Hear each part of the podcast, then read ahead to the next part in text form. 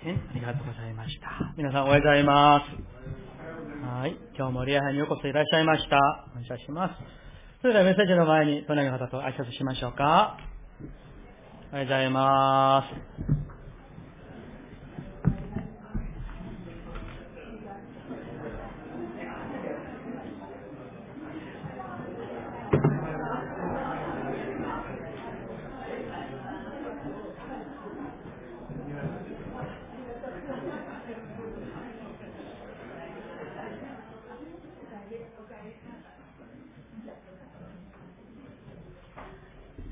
とうございます。一言お祈りします。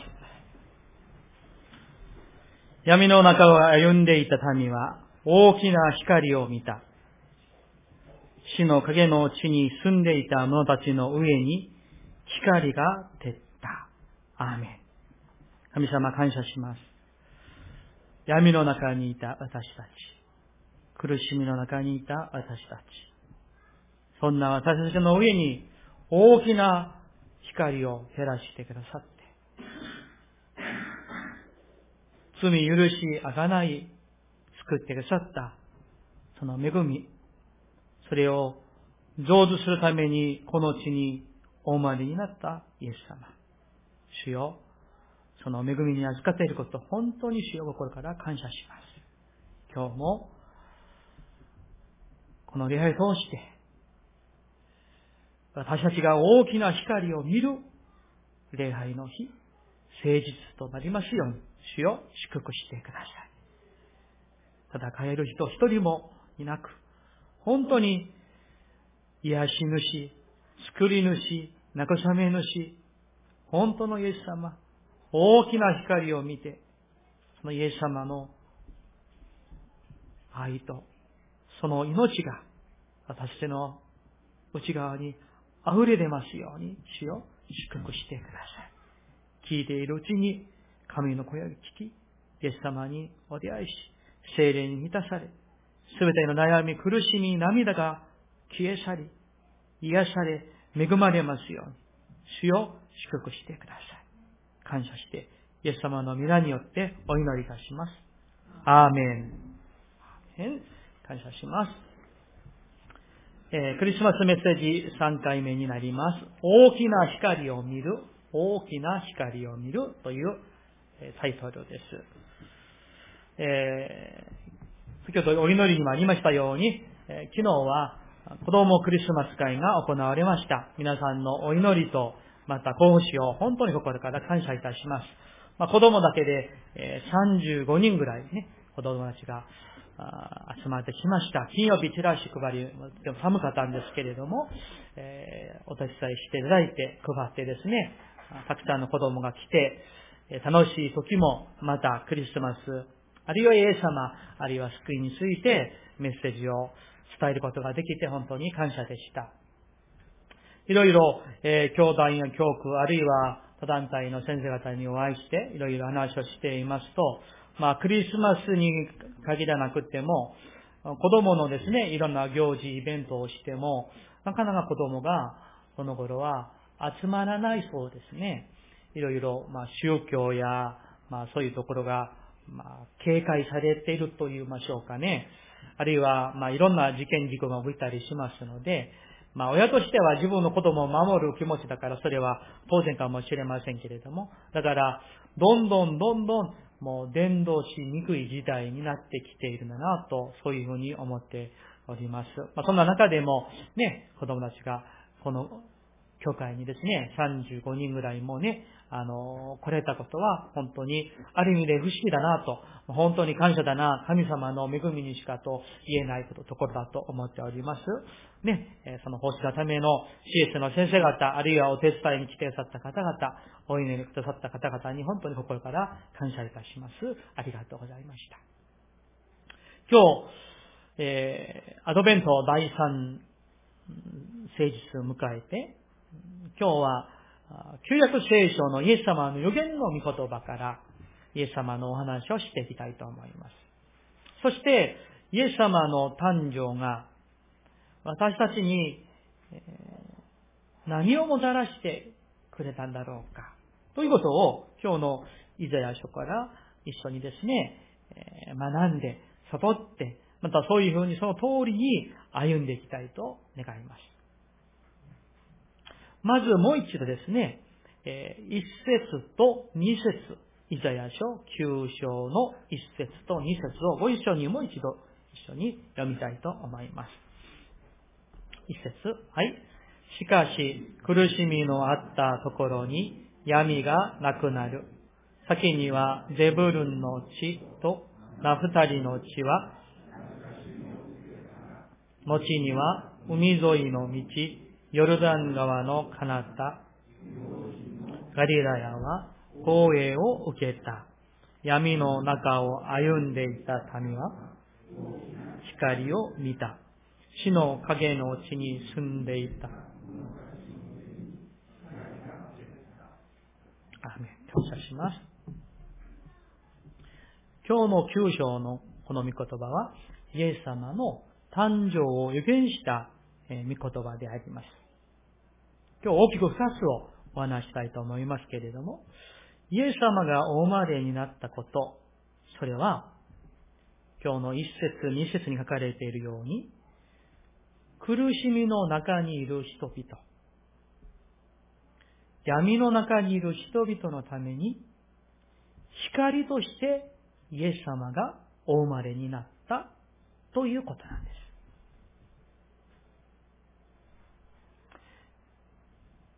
さて、えー、まあ、の、日本の世間の話ですけれども、毎年年末になると、えー、流行語が発表されるんですね。皆さん、今年の流行語が何なのかご存知ですか？そうだね。だ、そうですよ。わかりませんか？ね。さすが聖書ばかり読んでまして、テレビを見ないのでわからないんですね。そうだね。それはですね、あの、ピョンチャンオリンピックで日本のカーリング女子チームのメンバーたちが交わした言葉なんですね。こちらが何と言うでしょう。そしたらそれを認めて受け入れる。そうだね。という言葉だそうです。ね。相手の意見を受け入れて、ことを優しく収めるようになるんだなと思いました。さて、もし、イエス様がお生まれになったあの時、今から2018年前のあのイスラエル、エルサレム、ベツレムでもし今年の流行語が決まるならば、苦しみ、闇ではないかなと思いました。イエス様がお生まれになった時代は、本当に苦しみと闇ばっかりの時代でした。ユダ・イスラエルは、ローマに国を侵略されて奪われて、もちろん坂を登っていきますと、ね、南ユダが滅亡したのが BC 586年ですから、その時からイスラエルという国はもう地球上になかったんです。国がなかった。そしてその後はまたローマに圧政されますね。皆さん、国を奪われる苦しみを皆さんご存知でしょうか？王様が言っても王様ではないんです。主権が全くありません。言葉もなくされます。土地も財産もほとんど没収されます。目に見えないその国の国民の精神までももう荒廃させられます。希望が見えない。苦しみ、痛み、闇、そのものなんです。何百年もイスラエルの人々はそういう時代を生きてきたわけなんですよ。おじいちゃんもお父さんも自分も子供もそういう時代を生きるしかないんですよ。皆さん、想像してみてください。どんなに苦しいんでしょうか。そんな時代、イスラエルのあのベツレヘムという小さな小さな町に、神なるイエス様がお生まれになったということなんですよ。ね、今のような、ね、派手なイルミネーションがあって、ね、どうか一流のですね、ホテルでですね、イエス様がお生まれになったわけではないんです。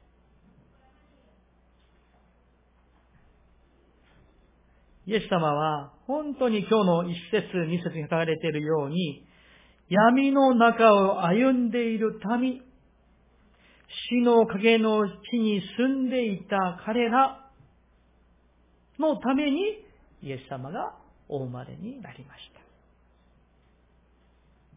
苦しんでいる人々、病んでいる人々の癒し主となるために、イエス様がお生まれになりました。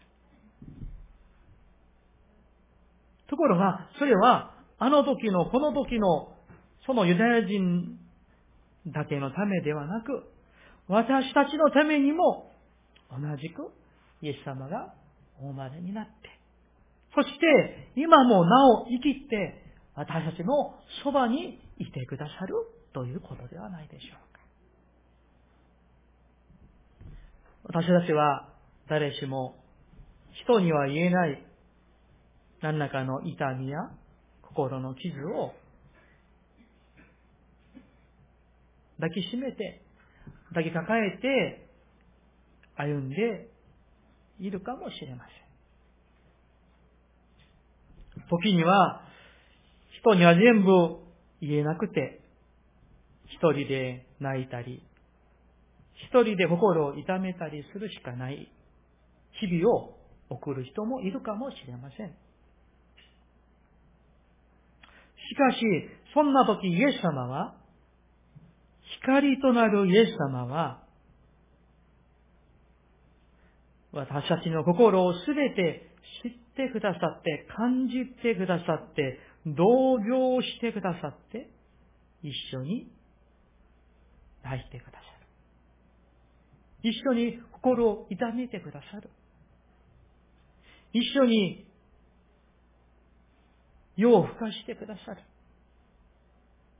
そして、私たちのその闇の苦しみの傷や涙を拭い去ってくださる。そして、そのところから起こして、奮い立たせてくださる主がイエス・キリストなんです。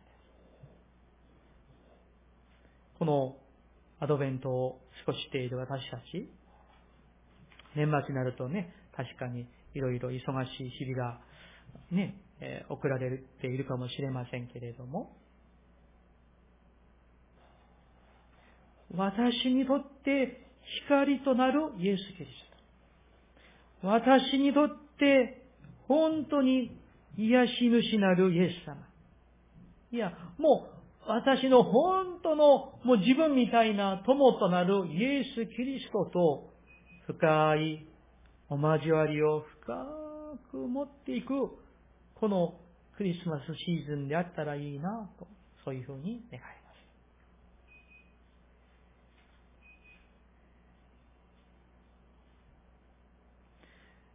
皆さんはどういうふうにそのイエス様の癒しとか、愛とか、深いお交わりをどういうふうに皆さんは感じて味わって、それを経験していらっしゃるんでしょうか。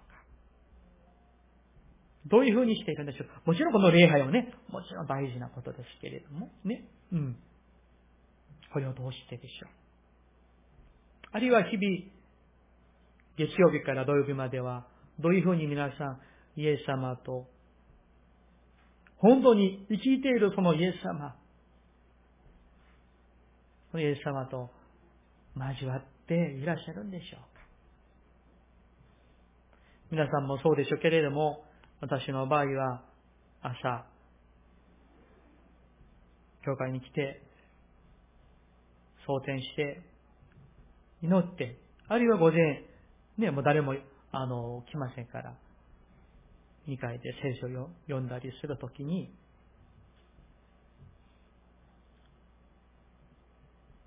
イエス様が自分の心をこう、触って触れてくださる。そして、理解してくださる。時には辛い思いをする時もありますし、気落ちするときも、私もたまにはありますね。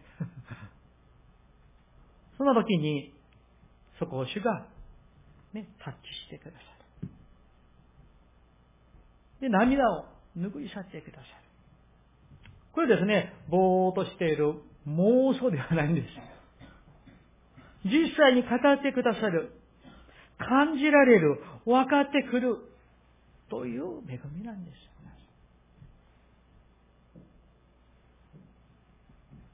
アドベントを過ごしているこの時に、皆さん、柔和であり、心優しく温かいイエス様、慰めて、本当の希望、本当の癒しを与えてくださるイエス様を深く考えていてくださ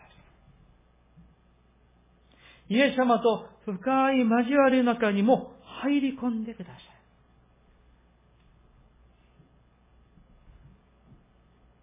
この教会の牧師として本当に心から感謝していることは、皆さんの中では本当にイエス様のことを深く考えて、黙想して、祈って、その方にお会いして、その愛と恵みを低く経験して、そしてその方と本当に親密な美しい麗しい関係の、その関係を持ち続けていらっしゃる方々がおられて、本当に牧師として感謝しております。願わくは、私みんなが、この闇の中を歩んでいた民は大きな光を見た。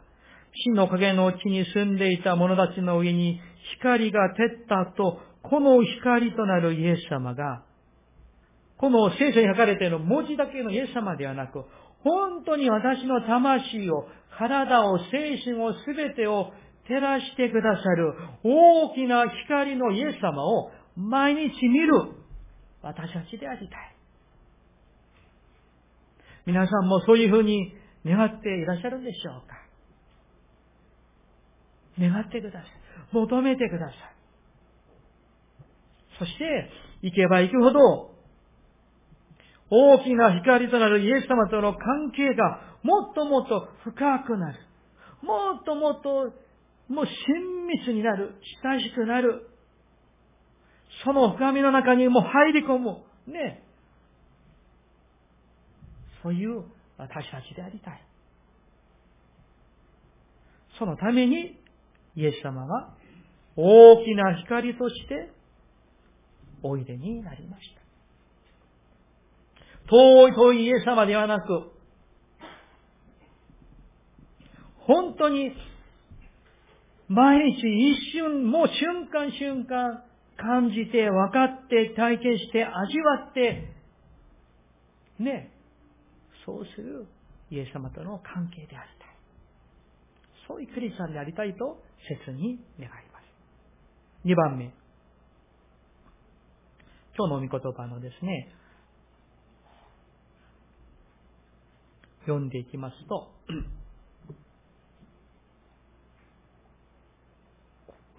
3節からしばらくお読みしますね。ご覧ください。3節から。あなたはその国民を増やし、その喜びを増し加えられた。このあなたは、イエス様のことなんです。イエス様は、その国民を増やして、繁栄してくださるんですね。そしてその次ですよ。その喜びをその喜びを増し加えられたとある。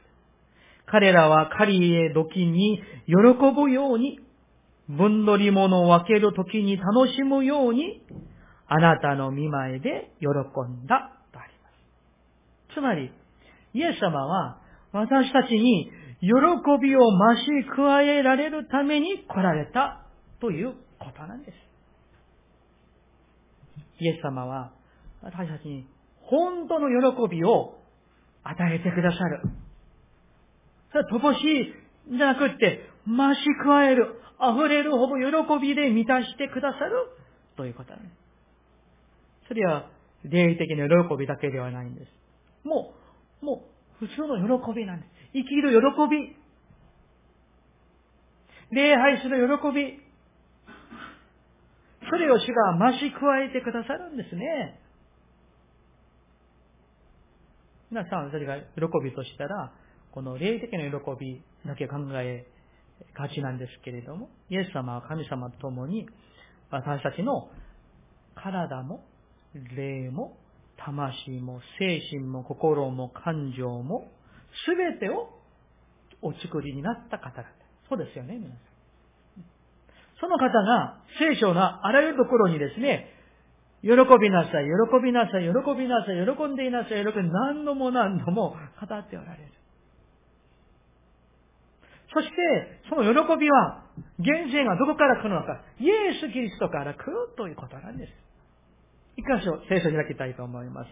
同じ、えー、イザヤ書ですけれども、61章、1節から3節です。イザヤ書61章、1節から3節、え、私の聖書では1226ページです。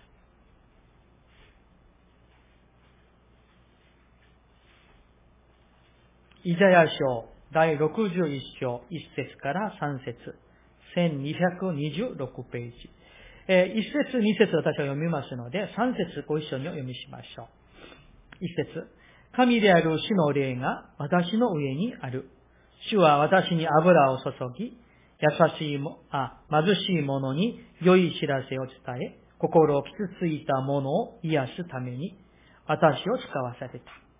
囚われ人には解放を、囚人には釈放を告げ、主の恵みの年と、我々の神の復讐の日を告げ、すべての悲しむ者を慰め、はい。シオンの悲しむ者たちに、灰の代わりに頭の飾りを、悲しみの代わりに喜びの油を、憂いの心の代わりに賛美の街灯をつけさせるためである。彼らは義の歌詞の木、栄光を表す主の植木と呼ばれよう。アーメン。ね。これもですね、イエス様のことなんですけれども、3節ご覧ください。シオン、シオンの悲しむ者たちに、灰の代わりに頭の飾りを、悲しみの代わりに喜びの油を、憂いの心の代わりに賛美の街灯をつけさせるためである。つまり皆さん、イエス様は、私たちの悲しみの代わりに喜びの油を与えるため、憂いの心の代わりに賛美の街灯をつけさせるためにイエス様がお生まれになった。私の主として来られた。これがクリスマスの本当の意味ではないでしょうか。ですから皆さん、イエス様に出会った人は、イエス様を信じる人は、行けば行くほど、信じれば信じるほど、どんどんどんどんその人の内面から外面から喜びが溢れ出てくるんですよ、皆さん。喜びがもう溢れる、溢れるんですよ。どうですか、皆さん。隣の方の顔をご覧ください。お互い見合ってください。喜びが溢れてますか？悲しみが溢れてますか？明るいですか？超明るいですか？超暗いですか？皆さんそうなんですよ。イエス様は信じれば信じるほど、イエス様が喜びをくださるから、癒してくださる、慰めてくださる、満たしてくださるから、喜びが溢れ出るはずなんですよ。疲れることがない。しんどいことがない。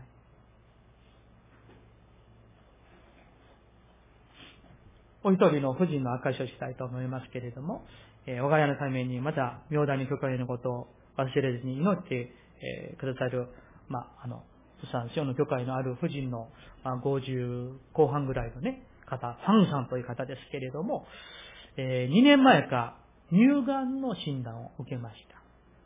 それでまあ当然ね、あの病院で治療をね、受けますけれども、放射線の治療や薬の治療をしながら、えー、ちょっとふっくらとした顔をしてましたけれども、だいぶ痩せて、神女性なのに髪の毛もほとんどあの抜けて、いつもあの帽子をね、あの、ニットの帽子をかぶってね、えー、そういう、まあ、治療をしている中で、でも、不思議にですね、その方は、その抗がん治療を受けながらも、その乳がんの女性コーラスがね、あの、プサンにあるそうなんですね。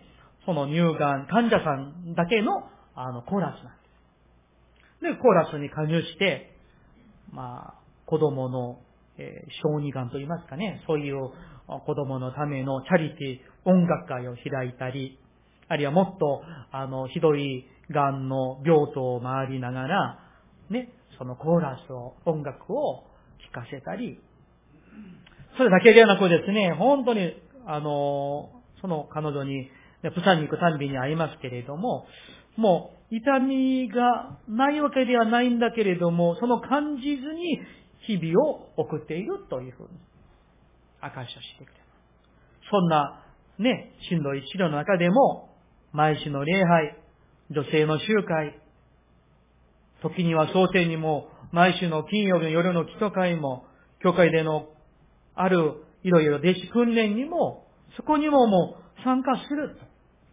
もう熱心すぎてですね、あの、旦那さんもクリスチャン、私も、まあ、知っているパクさんですけど、そのパクさんが、もう、ほどほどしていいんじゃないと、ね、こうね、止めさせられるほどくらい熱心であって。周りから、あんなにしても、もう、倒れたら死んだらどうしようと言われるほどだったそうです。でもですね、あの姉妹は、それを、気にしない。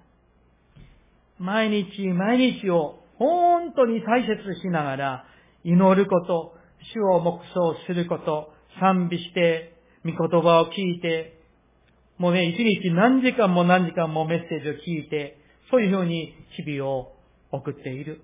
治療していく。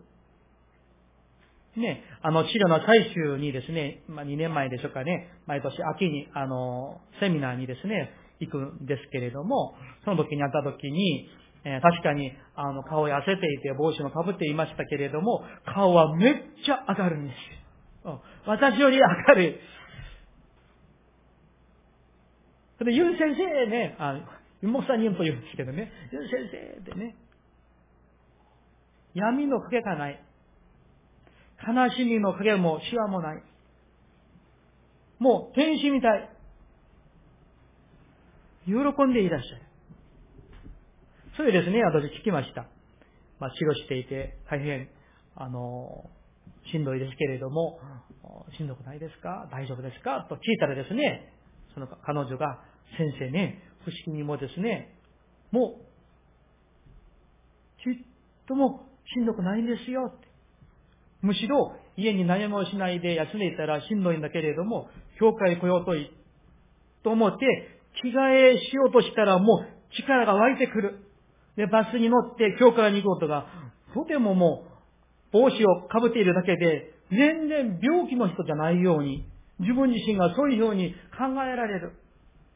そして教会に来ても礼拝して、賛美して、訓練をして、聖書学びをして、みんな周りから、あなたはもう、がんの患者さんじゃないよね、と、そういうふうに言われるそうです。2、3年経って今はどうなっているんでしょうか。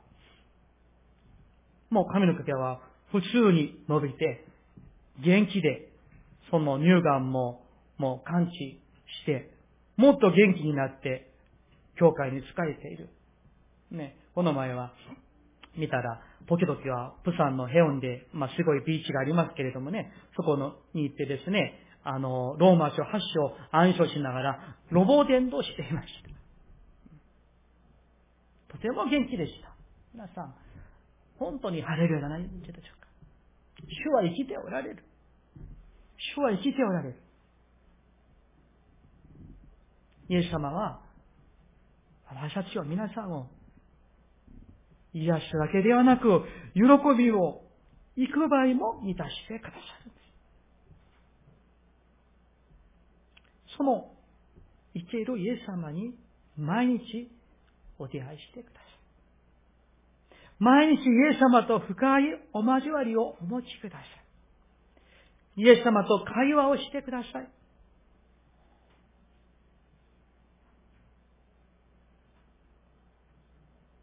イエス様と会話をしてください。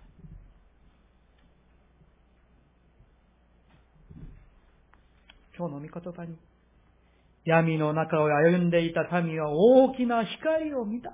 とあるんじゃないでしょうか。イエス様を信じ私たちは、この毎日、この大きな光が見たいんです。大きな光が見たい。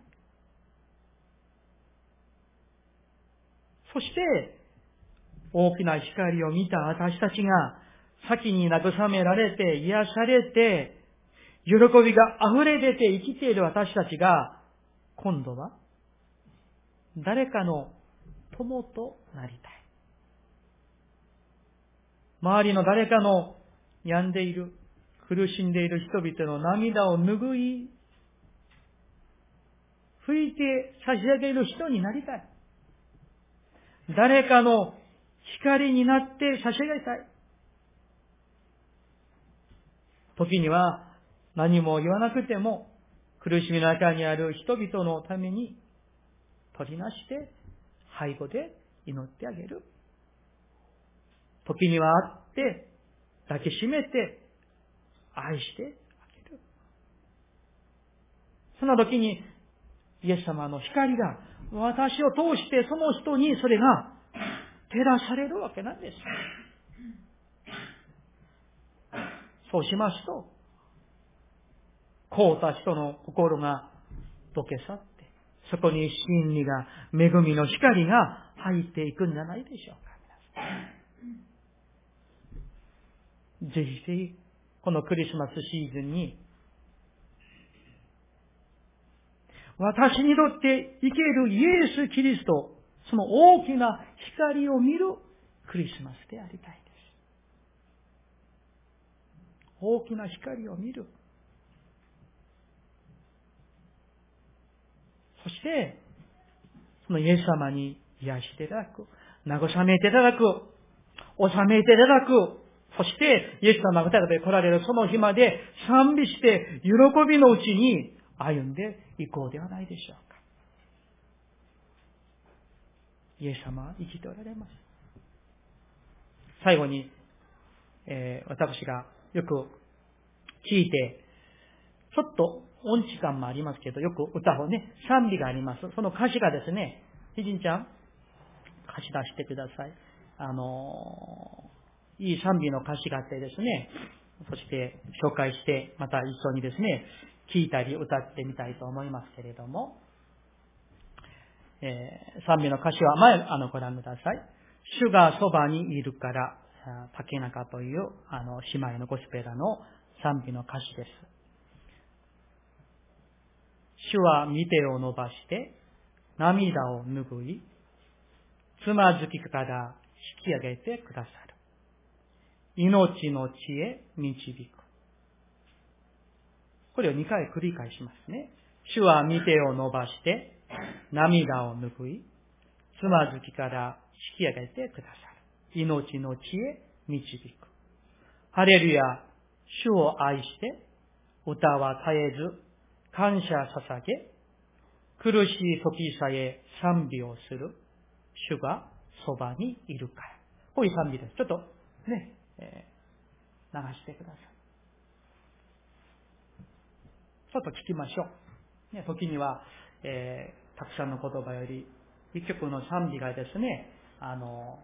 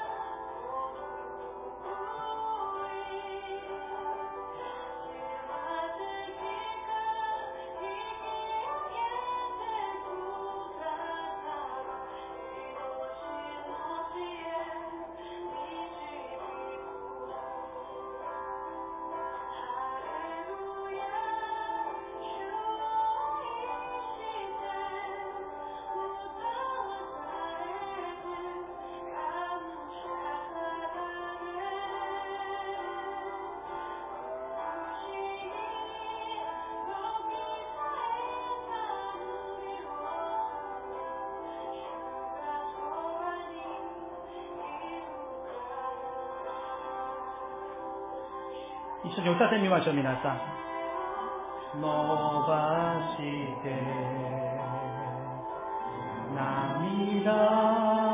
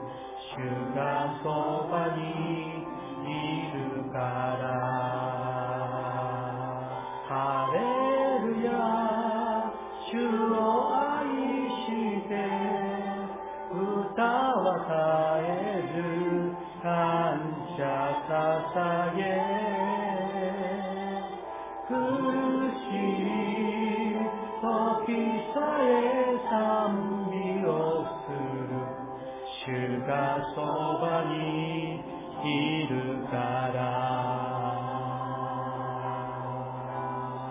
はい。いかがでしょうか、皆さん。